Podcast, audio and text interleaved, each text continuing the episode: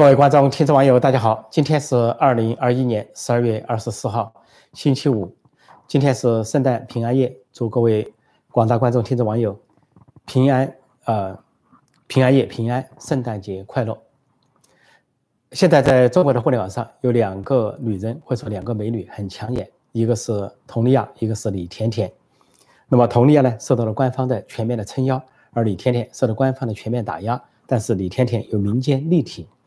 而佟丽娅呢，现在受到网民的炮轰，她的微博上到处都有留言，说这个瓜不让吃，我就偏要吃这个瓜。因为佟丽娅来自于新疆的演员，突然在去年成了中央电视台节目主持人，爆红，然后突然传出啊，今年五月份宣布离婚，然后又宣布又传出再婚，再婚的对象不简单，是习近平的亲信心腹，习家军人物，啊，这个央视总台台长是啊盛海雄。那么这个人是中宣部副部长，也是所谓的中央委员，或者说中央候补委员，是炙手可热的权势红人。那么这两人传出之后呢，都是紧急离婚，紧急又再婚。那么按理说呢，就是一个很大的瓜，我们要围观。结果呢，他们不仅不承认，还假装报警。但是佟丽娅报了警，也不知道向何方神圣报了警，也没有下文。然后全网封杀。现在中国网民呢有句名言，说人家是。啊，遭全网封杀，你呢是封杀全网，就是利用啊盛雄海、盛海雄这个高官的权势啊，全网封杀有关啊这个佟丽娅再婚的消息或者盛海雄再婚的消息，全网封杀。所以其其他艺人像赵薇啊啊，或者是啊这个吴亦凡呢啊，或者是李云迪呢，是遭到全网封杀、全网下架、人消失。哎，这回相反，佟丽娅的事情相反。是他能够封杀全网，说这个民民官民呃网民啊不服气，说这个瓜我们还吃定了，我们就是要围观。由于呢现在到处是禁收词、敏感词，不让留言，那这些网民就学会了打游击，就用官方的术语来留言。像在佟丽娅的微博上，到处留满了什么社会主义核心价值观啊，又是什么不忘初心、牢记使命啊，又是什么这个啊不敢腐、不能腐、不想腐等等。把这个中国文件中的话全部往那里放，往那里堆砌，让这个佟丽娅的微博啊承受不堪负荷之重，说网民的纷纷涌入，而里面的充满了低级红、高级黑，各种各样的手法都有。这是佟丽娅的官方例子撑腰，但是呢，网民围剿，反映了中国的一种民风。那么另外一方面呢，李甜甜老师在湖南湘西，李甜甜老师三层女教师，比这个佟丽娅小十岁，佟丽娅三十五。这个李甜甜二十五，却受到官方的打压。最新的消息显示啊，说他母亲对外界做视频发言，说他的女儿有精神忧郁症，啊，说是呢县领导关心他，把他送入医院，说现在转转入了县人民医院继续接受观察。而官方呢表示不服气，传出话说要先说是好像治病救人，嗯，李甜甜治病，等他治病好了再跟他算账，再来说他发文声援。呃，上海教师李宋根一质疑南京大屠杀人数的事情，这件事情说绝对错误，要对他进行这个教育，要教育之后才能够释放。那么有些官方就透露啊，说李天天一时不能够获得释放，不能获得自由，至少官方要对他进行教育，免得他到外面去啊，呃东说西说。其实这个事情网民非常不满，全国各地啊都在声援李甜甜，而体制内的很多。啊，一些网站、一些媒体、一些记者都在表达不满和声援。除了这个，啊，呃，胡舒立他的媒体啊，呃，就是财新网正面报道李天天表达不满之外，连刚退下来的呃胡锡进转弯抹角、转弯抹角呢，表示了对官方的不满。但他表示的官方倒不敢说中南海，他只敢说，呃，湖南省湘西州的这个永顺县的官方。另外其他体制的作者都纷纷发文对李甜甜声援。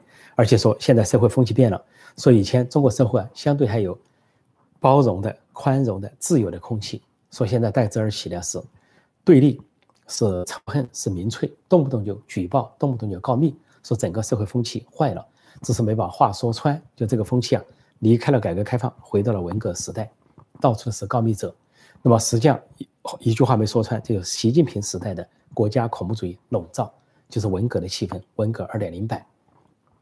但是形成对照的是，官方想打压李甜甜，打压不住，越来越多的网民在声援李甜甜，说这两个美女啊，现成了网上的风头人物、风云人物。今天是圣诞平安夜，圣圣诞平安夜。那么在呃美国情情报界传出啊，说俄罗斯可能要趁平安夜大举进攻乌克兰。那么会不会发生，不得而知。说这个俄罗斯这两天加紧了在乌克兰边境的原先的呃部署和演习，他本来也已经部署了九万的俄罗斯大军。其中有坦克、重型坦克、火炮啊、导弹部队等等。说这几年加紧演练，有的是演练所谓的进攻，有的演练防御啊，有的还演练说是战机对付军舰啊等等。说这个俄罗斯先进的苏二七战机频繁出动，对乌克兰发出挑衅式的姿态。呃，能不能进攻不得而知。不过这个。呃，普京和俄罗斯啊要进攻的理由非常的勉强，但他还是防御性的。他防御什么呢？他说北约在东扩，东扩到说原来的东欧国家或者是前苏联的国家，就包括乌克兰。说美国和北约可能在乌克兰部署导弹或者部署高超音速导弹。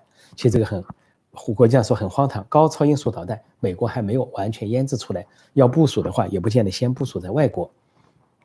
但俄罗斯呢，普京想找理由，那么他一个理由就是要跟美国谈判。要建立一个城下之盟，说美国和欧洲必须同意俄罗斯的要求，就是北约不能向前苏联国家东扩，不能向乌克兰东扩。就乌克兰和前苏联国家加入北约，北约要拒绝。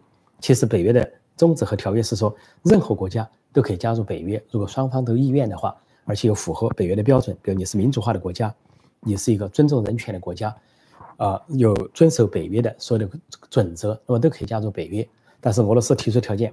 不能让这些国家加入北约，就说俄罗斯以前奴役了周边的国家，组成苏联，奴役了周边十四个国家，叫加盟共和国。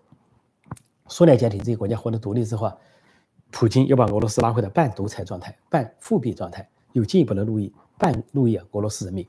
现在还想继续奴役啊周边的国家，就包括格鲁吉亚、乌克兰。而这个这个愿这个梁子怎么结的呢？就前几年乌克兰选举。那么人民呢发动颜色革命，把这个亲俄的总统赶跑了，那么选举了一个亲西方的总统。后来整个乌克兰政府转向西方，当时普京就进攻乌克兰，夺取了克里米亚岛，说克里米亚岛在历史上一会儿属于俄罗斯，一会儿属于乌克兰，但普京就咬定属于俄罗斯，就夺取了这个岛。不仅夺取了这个岛，还在俄罗斯的东部啊，乌克兰的东部制造紧张，因为那里有俄罗斯人，所以普京的。逻辑就是一个流氓逻辑、土匪逻辑，就是这些国家虽然脱离了前苏联、独立了、解体了，还不能加入北约，不能随便的跟别的国家结盟。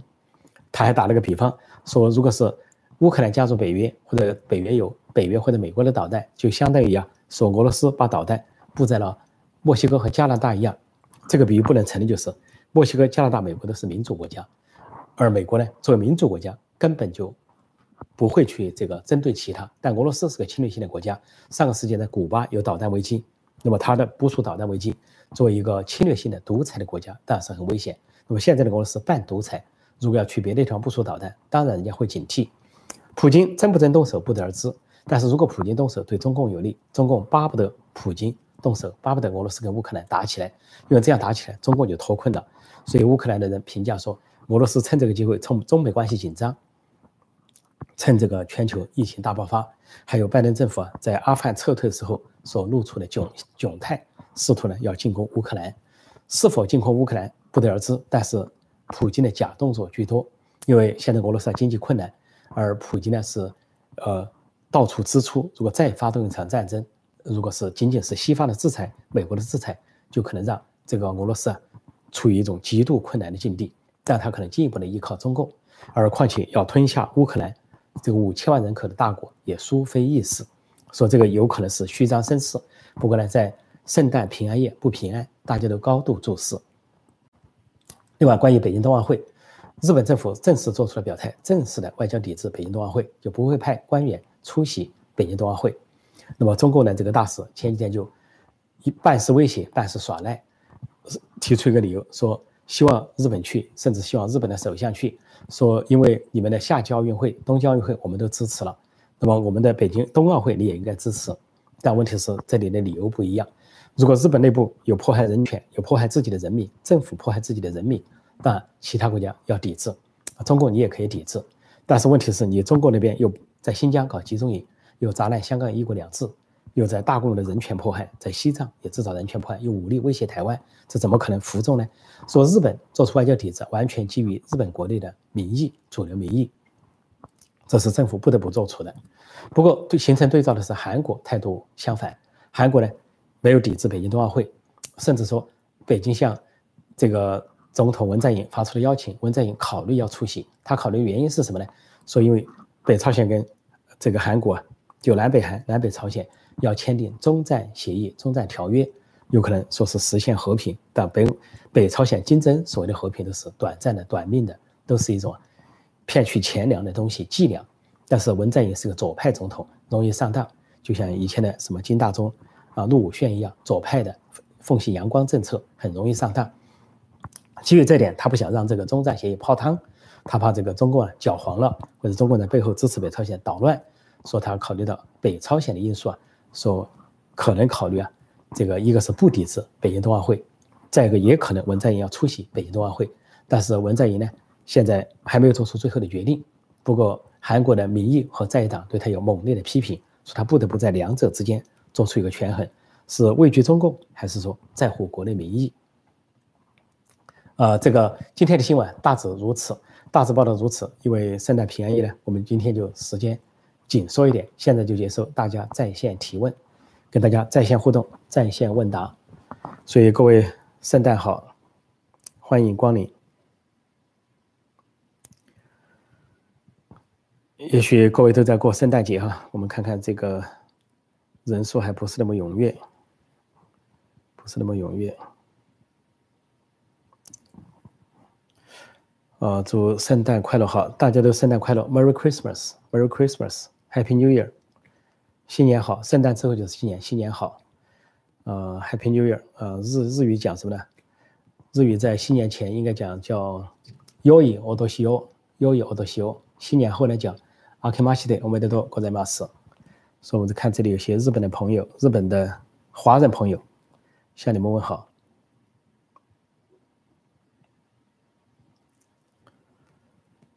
这里说中国有可能变成朝鲜吗？这就看人民是否抵制，中国党内是否抵制。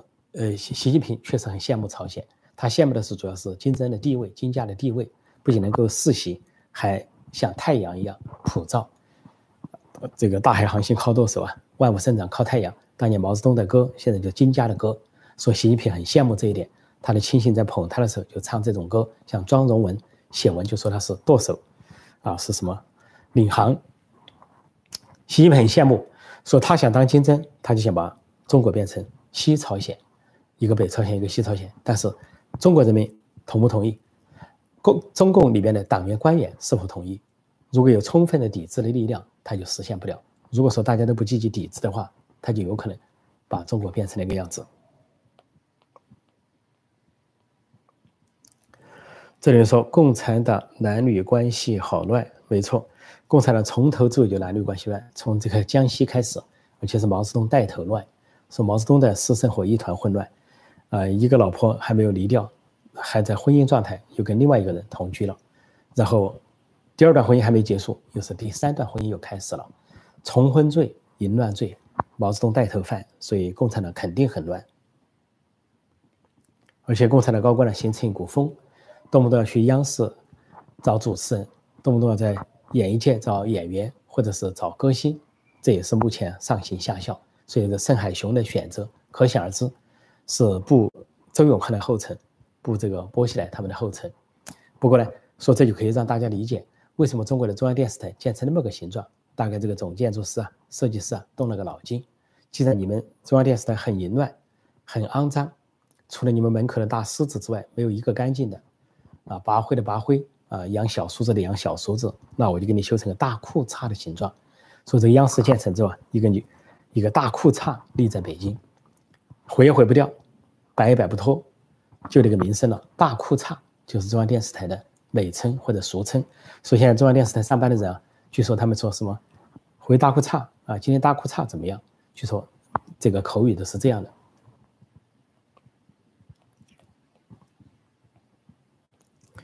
这里人说破空老师，中共会不会借机拿下台湾？啊，应该不会。为什么呢？如果俄罗斯攻打乌克兰的话，啊，美国和欧洲并没有表态呢，要军事介入，啊，说要采取极端的经济经济措施。如果中共攻打台湾，美国和国际社会都做好了充分的准备，啊，日本、美国、啊，印度、澳大利亚，还有更多的广阔的欧洲国家，法国、德国，啊，这些都做好了准备，所以这完全不一样。所以就是准备军事介入。但，中共是这回有有，我前段时间说过，他们有可能演双簧，就中共想脱困，觉得现在成了美国的主要目标，需要俄罗斯配合一下，可能在俄乌边界搞一些假动作，假动作之后呢，吸引美国的注意，然后减轻中国的压力。但中国就私底下给。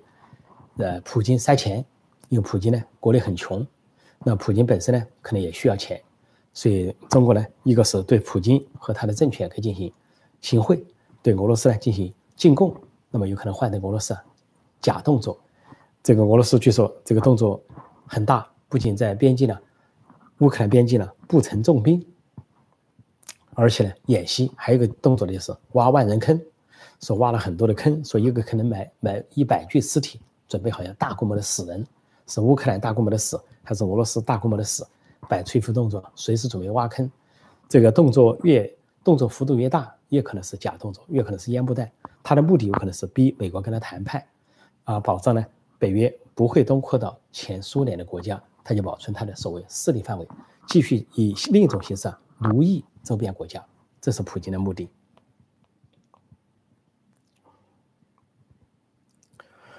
这里有人说，在维尼熊和北极熊，全球太平，这个形容倒比较，倒比较贴切。两个熊，一个维尼熊，一个北极熊，确实全球太平。这里有人说，请破空推测李甜甜事件的结局。李甜甜事件的结局，我觉得首先精神病是假的。要说精神状态不佳、情绪不好啊，是忧郁症，恐怕每个人都有一点，特别是在中国那边的人，每个人都有一点，谁都可以随找个理由是忧郁症。那些。永顺县的那些中共官员，恐怕个个都有忧郁症，个个都做好了跳楼的准备。所以呢，这个事情呢，很难说按照习近平极左路线，政治正确，他们不会放过李甜甜，但也不会把他抓去坐牢，也不会永久的关在精神病院，大概会要让他认错、写检查，啊，然后呢，自由他一段时间，整整他，然后才放过他。也许他将来不能教书，不能再从事教书这个行业。那么另一方面呢，这个官方也不好下手，因为现在。不仅是民间反弹，党内都反弹，很多人不满，这有可能加剧啊习近平和习家军的困境，所以他们也不得不考虑啊，恐怕也得有所收敛。那么地方官员会不会受到查处？按照习近平急走路线，会包庇地方官员，但是中国政治稍微一变啊，这些地方官员也可能被撤职。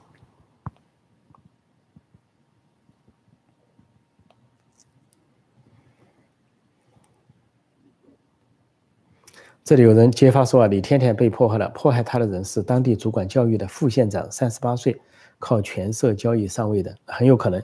感谢网民的揭发，我们要接网民呢，要继续揭发，并继续声援李甜甜，继续的给这个呃湖南省湘西永顺县这些官员他们的办公室打电话质问他们，所以一个电话给他们带来压力啊，就是对李甜甜这个迫害的一份减轻，所以大家应该是声援支援。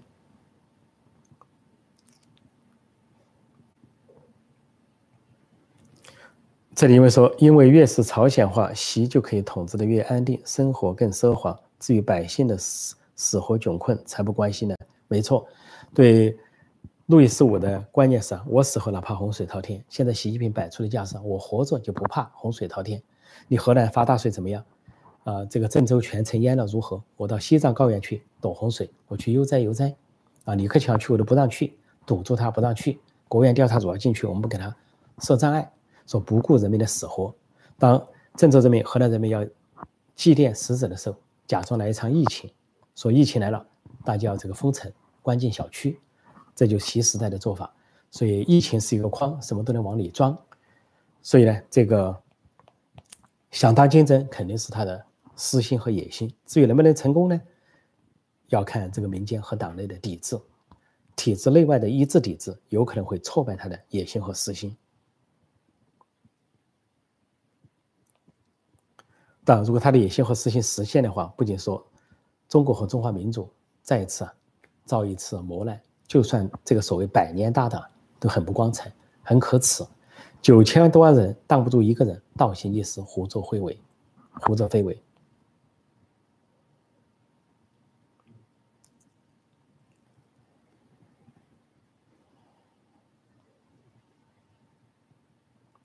这说害人又害己，西安又封城，武汉翻版，没错。如果一年来一个武汉，一年来个西安，中国的经济就全垮了。实际上，中国建设经济啊，垮垮垮，已经在垮了。公布的数据都是假假假，所以再这么干下去啊，当然，习近平是不顾人民的死活的。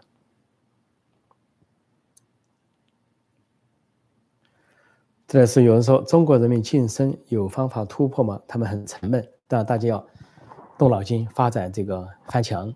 发展这个这个互联网的这个瓦瓦解防锁呃防火墙的这些技术，要善于运用这些技术，使用这些技术，开发这些技术，不仅境外在开发，在帮助国内的网民在翻墙，那么国内的网民呢，国内的民众也应该自救，也该想办法怎么去突破啊网络封锁。而中国的这个技术人才不少，很多技术人才，技术人才中渴望自由的、渴望翻墙的人也很多。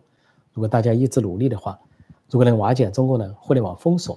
跟中国在网上做一场来一场无形的战争，网上战争，网上人民战争，我认为啊，对中国人民来说，这是个可行之道，而且呢，比这个面对面的战争要安全的多，风险小一些。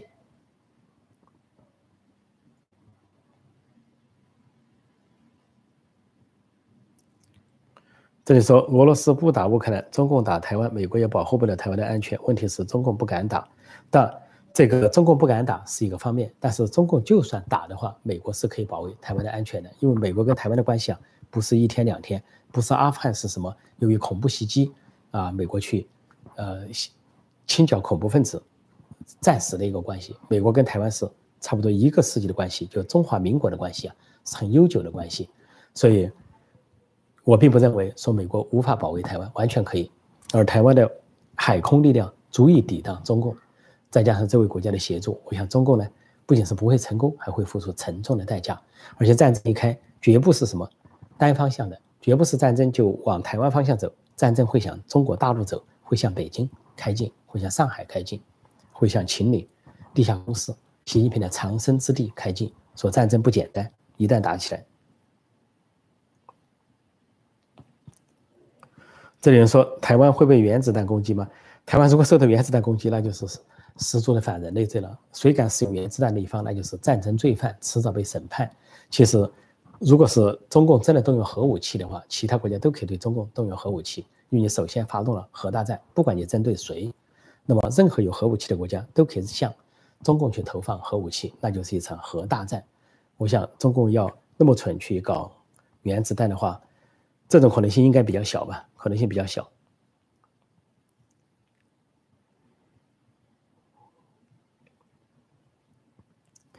哦，这里有位朋友说：“破空老师，我是信基督教，圣经告诉我不应该愤怒，不应该仇恨，但是知道李甜甜的事情，我还是控制不住自己，我当自己如何自处？求指教。但我不敢 说指教，因为这个要指教是上帝，是耶稣来指教。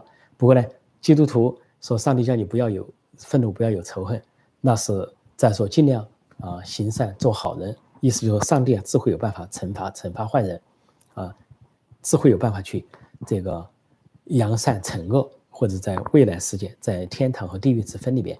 但是作为常人，一定有正常的七情六欲，而且按照圣经和基督教的定义啊，那么人都是上帝之子，是上帝是造物主，人也是上帝造的。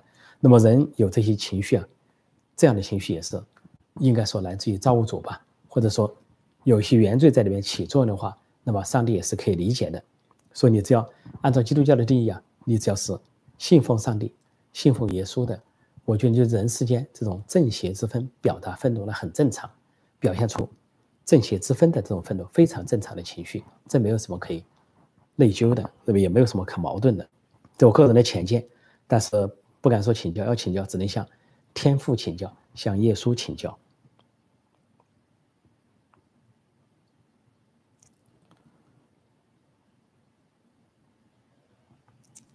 这里人说，俄国人均一万，台湾人均三万，我有没有看错？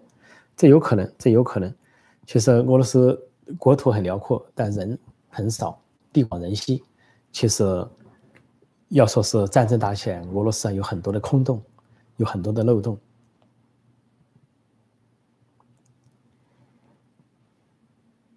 这里说航母都用不上，这个海空如果仅仅是海海空战的话呢，中国是完全把台湾没办法。如果是中国要是大量的军队进入台湾的话，美国腰斩台海，封锁台湾海峡，让中共首尾不能相顾，可以说危机自解。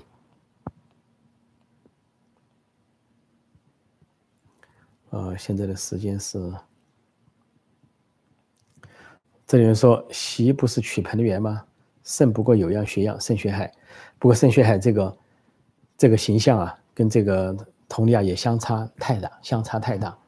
这个盛学盛盛海雄啊，就是一个好像一副啊这个僵尸像，或者说是这个蠢驴形象，不知道怎么形容了。这网面有很多形容，网面有很多形容。也许是指鹿为马吧，但是这个佟丽娅至少有点姿色，两人年龄啊、姿色的相差太大，恐怕是一个不吉之兆，不相配的东西啊，很不吉利。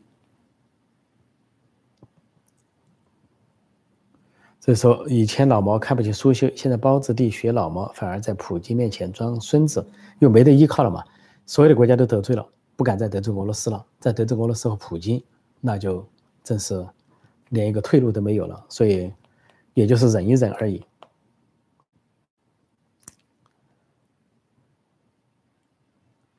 呃，这里说很多学历不低的人也从来不翻墙，习惯在墙里活动，这没有什么奇怪。但是呢，还是要激发他们翻墙，翻墙的去带动那些不翻墙的，或者翻墙的网民民众啊，去向不翻墙的网民民众传递一些真相。所有的工作都有意义。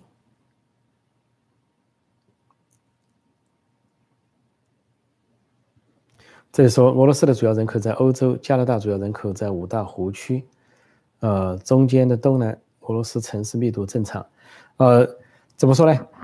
这俄罗斯没错，所以它叫欧洲国家，它的密度主要在欧洲部分，在亚洲部分呢是地广人稀。不过呢，看到中国边境，说中国结盟，中国边境啊是重兵把持，重炮对峙，啊，大口炮进，是一个战争的边境线，到现在都是这样。但是美国和加拿大的边境啊。是一片的太平，不要军队，甚至互通有无，啊，互相的这个呃绿卡都可以去对方工作，所以加拿大跟美国有最长的边境线，中国跟俄罗斯有最长的边境线，一个是和平的边境线，两个民主国家；一个是战争的灾难的边境线，一个独裁国家，一个半独裁国家。这也可以看到民主跟专制的区别，民主代表着和平，而专制代表着暴力。